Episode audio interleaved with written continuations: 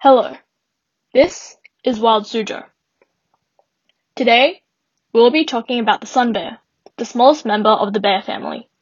This rare animal can be found in the tropical forests of Southeast Asia. Sun bears are very unique compared to other species of bears. First, they are the smallest of the bears, only reaching 1.5 meters at most, and standing less than a meter tall. Sun bears usually have black fur, but it can range from grey to red.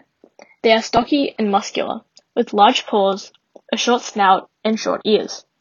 The name sun bear comes from a bib-shaped yellow or white patch on their chest, which legend says represents the rising sun. Sun bears have the shortest fur of all bear species. This is so they don't overheat in their tropical environment. However, this fur is thick enough to protect them from rain and twigs. Sun bears are the most arboreal or tree-dwelling of the bears. They will sunbathe and sleep in trees two to seven meters up off the ground. They are excellent climbers, and their inward-turned front feet, powerful front legs, and large claws might be adaptations that make it easier for them to climb. Sun bears are not aggressive, but rather shy, which is a reason they used to be kept as pets. Some predators of sun bears include tigers, wild dogs, leopards, and sometimes even large pythons. Sun bears are omnivorous, so they eat a variety of foods.